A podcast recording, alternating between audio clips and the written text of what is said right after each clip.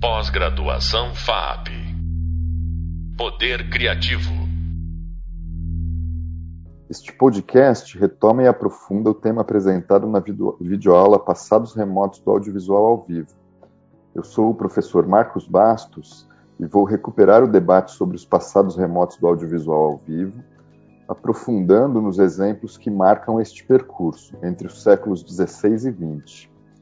Também vou introduzir invenções que fizeram avançar o diálogo entre cor e som na história da cultura assim como alguns dispositivos técnicos que foram tornando a relação entre imagem e som o resultado de um processo mecânico articulado. Vou apresentar os principais inventores e artistas ao lado das invenções e dos processos de linguagem que conceberam. Serão feitas reflexões a cada etapa para problematizar como os modos de pensar o diálogo entre cor e som foram mudando ao longo da história da cultura. Apesar de não ser feita uma discussão aprofundada a respeito do tema, será apontado como este recorte se apropria do olhar desenvolvido pela arqueologia da mídia para os estudos de linguagem. Em que pese a fluidez do conceito, algo que pode ser considerado positivo na medida em que evita a rigidez epistemológica da ciência mais tradicional, um aspecto parece se destacar no conceito de arqueologia da mídia, Trata-se do descontentamento com os modos lineares de narrar da historiografia clássica, que são evitados a partir do recurso à famosa abordagem arqueológica proposta por Michel Foucault em Arqueologia do Saber. Foucault opõe sua arqueologia à história das ideias a partir de quatro diferenças. A arqueologia tem ênfase nas materialidades, ele se restringe ao mundo da escrita, mas o conceito pode ser extrapolado. A arqueologia recusa o pressuposto da continuidade em favor de uma análise diferencial. A arqueologia não é ordenada pelas figuras da obra e do autor, e a arqueologia recusa o pressuposto da origem. A arqueologia da mídia será a aplicação desses pressupostos, com os devidos ajustes, ao ambiente das mediações, com um interesse especial em entender os passados remotos dos fenômenos recentes. Os elos entre acontecimentos afastados no tempo servem como forma de construir nexos para além dos ciclos tecnológicos específicos, procurando um olhar para a linguagem em que o encadeamento de mídias marcante a partir do século XIX seja inserido num contexto mais amplo, permitindo entendê-lo de outra perspectiva.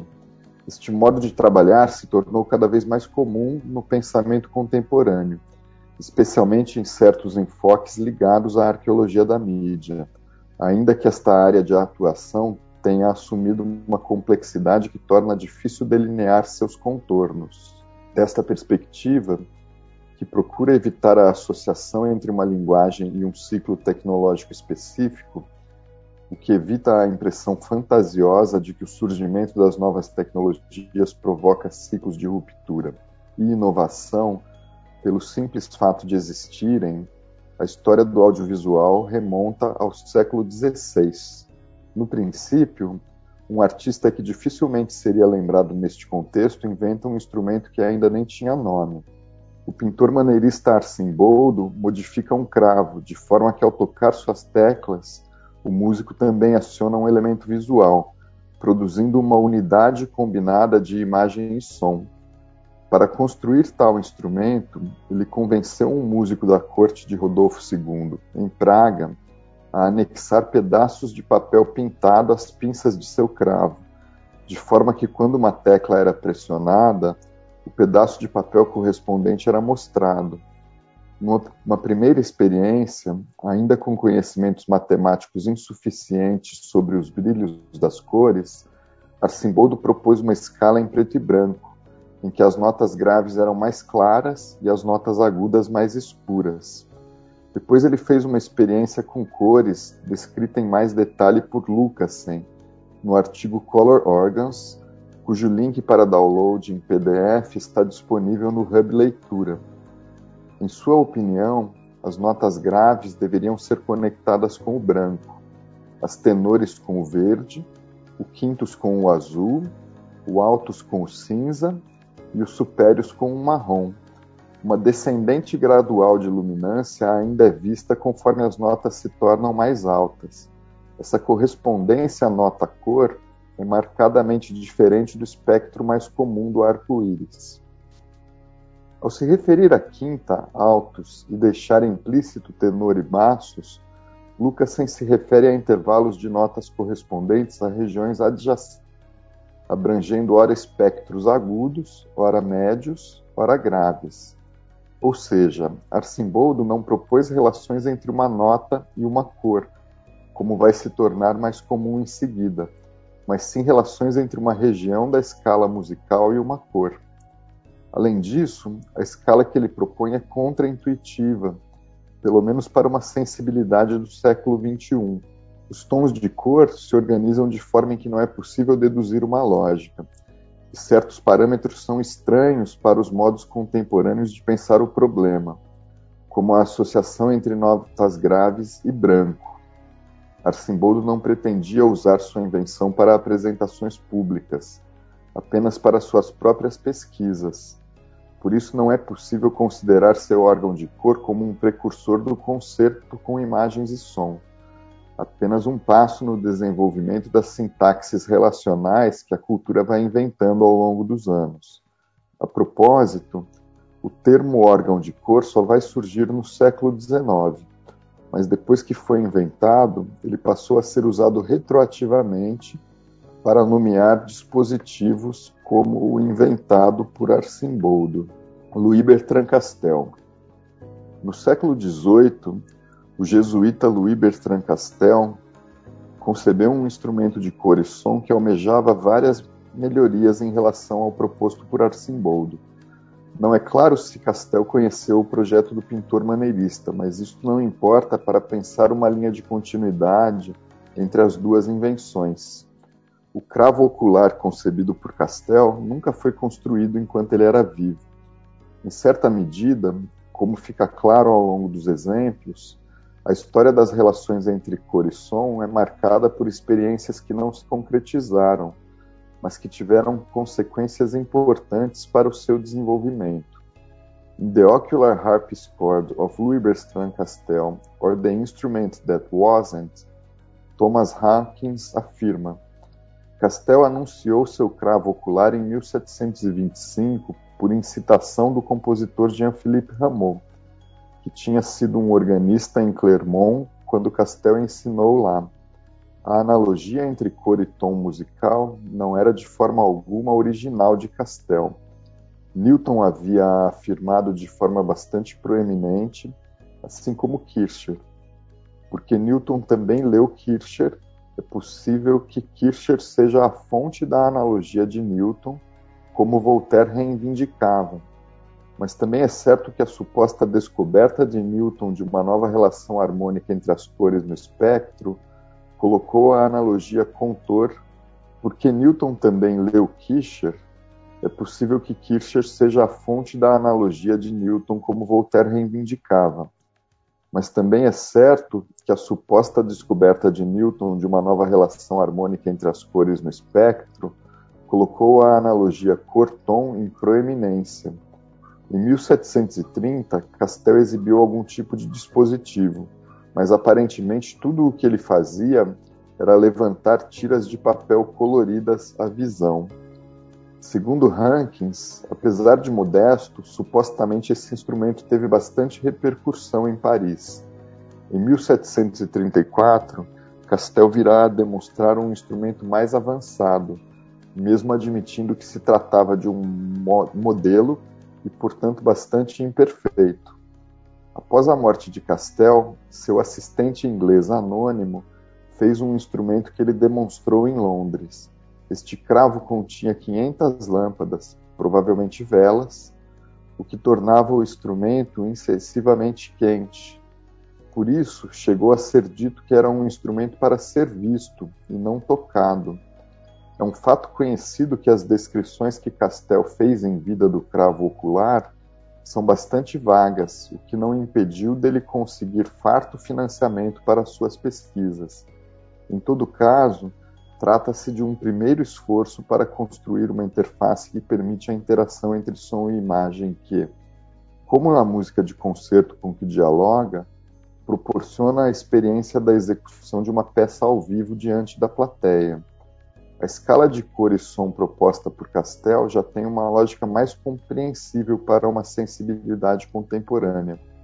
Ele associa cada nota a uma cor, sendo o Dó violeta, o Ré azul marinho, o Mi azul, o Fá verde, o Sol amarelo, o Lá laranja e o Si vermelho, Provavelmente, na época já era conhecido o fato de que o vermelho e o Lá têm a mesma frequência de 440 Hz, o que Castel não explorou em sua escala, porque provavelmente estava interessado em uma interpretação mais poética e menos técnica do diálogo entre cor e som. Farbenclavier. Em 1863, W.F. Philippe vai criar o Farbenclavier, primeiro instrumento do tipo que vai receber o nome de órgão de cor. Uma característica importante deste instrumento é a disposição em oitavas, algo a respeito do que não se fala nos casos de Arcimboldo e Castel, o que não significa que eles não tivessem pensado a respeito, mas não há nada documentado ou enfatizado neste sentido. Em todo caso, a disposição em oitavas é algo praticamente natural ao se lidar com instrumentos como cravos e órgãos. Felipe relacionou uma prancha de cor com 60 tiras de papel com um teclado de 5 oitavas. Seu funcionamento se baseia no encaixe das tiras no meio das teclas, em ambos os lados, diante de um espelho colorido escondido sobre a sua superfície. Quem escreveu em mais detalhes sobre este dispositivo foi Jörg Jewanski, no livro Farbe, Licht, Musik, Synästhesie und Farblichtmusik. Jewanski tem um artigo a este respeito no site CD Sound, resultado do projeto de memória das relações entre imagem e som com curadoria de Sandra Naumann, inserido entre as referências do Hub Leitura. Gesamtkunstwerk. Os diálogos entre imagem e som têm um de seus primeiros pontos altos na ópera, conforme ela se desenvolve desde o final do século XVI, mesma época em que Arcimboldo cria seu órgão de cor. No século XIX, mesma época que Felipe cria o órgão de cor de cinco oitavas, o compositor alemão Richard Wagner leva a ópera a territórios não explorados e pensa na possibilidade de uma obra de arte total, a partir do conceito de Gesamtkunstwerk, que ele formula no ensaio Arte e Revolução, de 1849. O termo Gesamtkunstwerk foi usado pela primeira vez pelo filósofo e escritor Eusébio Strandhoff, em sua obra Ästhetik oder Lehre von der Weltanschauung und Kunst, Aesthetic of the Study of Worldview and Art, de 1827. Wagner aplicou o conceito para descrever a relação entre música, texto e dança na dramaturgia, que ele considerava a forma mais alta de arte, a obra de arte do futuro. Para Wagner, a obra de arte total é a combinação ideal, simbiótica e sem hierarquia destes elementos. O conceito de obra de arte total é uma utopia que estimula a busca por estruturas de montagem complexas entre linguagem, algo que vai perdurar como um desejo persistente na história do audiovisual experimental. O conceito de Gesamtkunstwerk está intimamente relacionado com as utopias estético-sociais de Wagner. No artigo A Obra de Arte do Futuro, Wagner estabeleceu não apenas suas ideias a respeito da ópera ideal, que ele chamava de drama musical, mas também elaborou suas ideias a respeito da relação ideal entre arte e público. Teoria de arte e teoria social eram inseparáveis na obra de Wagner. Um dos protótipos de sua visão de mundo estetizada é representada em The Meistersinger von Nürnberg, de 1868. Na obra, o estado da arte é ditado pelo estado da sociedade e vice-versa. Wagner acreditava que a arte tem um impacto formativo na sociedade e que um de seus propósitos mais elevados deveria ser a criação e a representação de ideais para uma humanidade universal.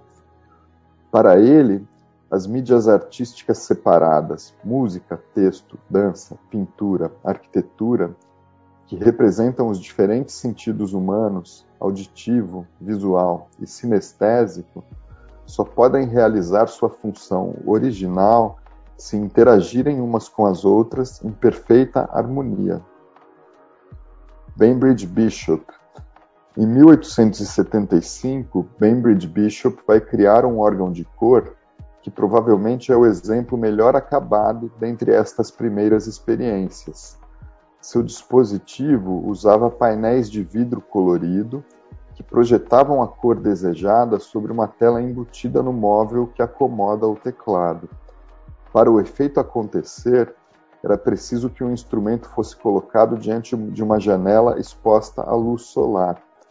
Conforme o próprio Bishop, o instrumento tinha pequenas janelas envidraçadas com vidros de diferentes cores, cada uma com um obturador e arranjada de tal forma que, ao pressionar as teclas do teclado, o obturador era jogado para trás, deixando passar uma luz colorida.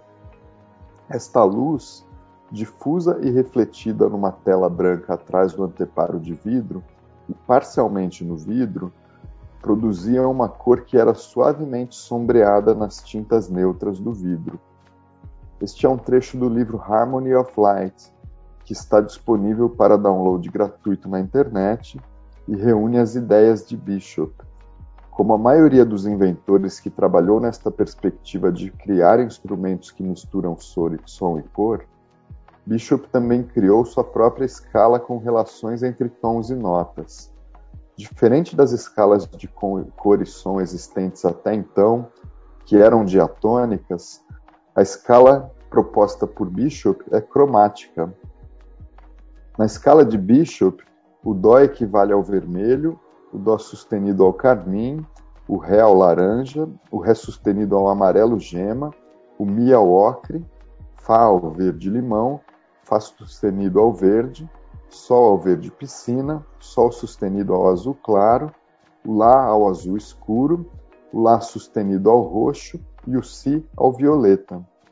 Além disso, Bishop prevê uma repetição do Dó em outra matiz mais clara de vermelho, sugerindo uma associação entre o escurecimento das cores e os sons graves e o clareamento das notas e os sons agudos.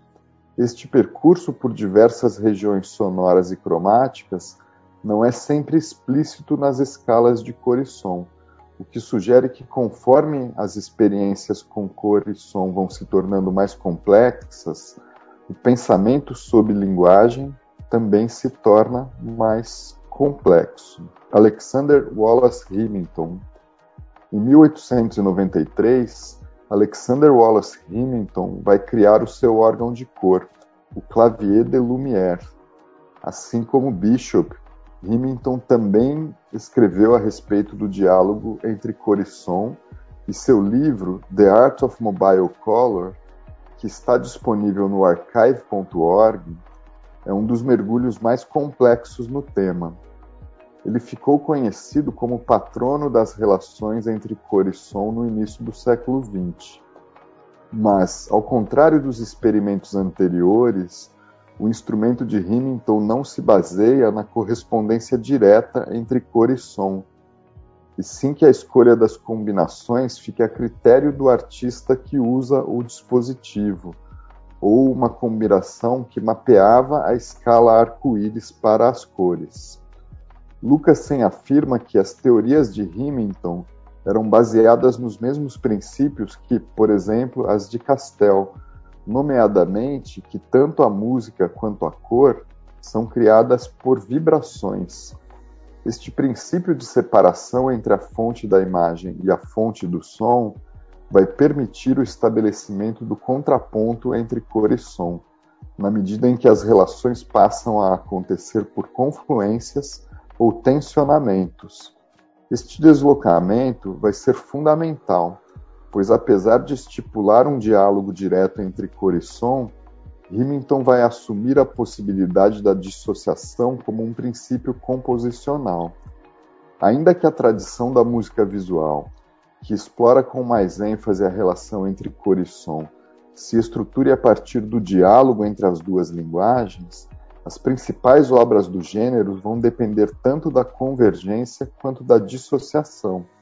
Além desta complexificação das sintaxes, Remington vai fazer um levantamento bastante detalhado das relações entre as sensações visuais e as sensações auditivas, propondo deste relações diretas entre matiz, saturação e intensidade com altura, timbre e volume até relações mais indiretas, como por exemplo entre contrastes simultâneos de cor e fusões tonais ou acordes. Isto também vai ser uma diferença na proposta de Hamilton, que pensa para além da relação direta entre cor e som e leva em conta aspectos ligados à combinação entre grupos de cores e som e demais características dos instrumentos. Por meio deste percurso, este podcast introduz os passados remotos das relações entre imagem e som, com ênfase nas experiências entre cor e som, que são a ênfase dos precursores do audiovisual ao vivo. Quem quiser se aprofundar mais neste tema, pode assistir a videoaula sobre passados remotos da relação entre imagem e som e ler o tema 1 do Hub Leitura, também existe um bom debate sobre este tema no primeiro capítulo do livro Audiovisual ao Vivo, Tendências e Conceitos, que escrevi com Patrícia Moran. Ouça também o complemento a este tema no próximo podcast sobre análise de precursores do audiovisual ao vivo. Até breve. Pós-graduação FAP Poder Criativo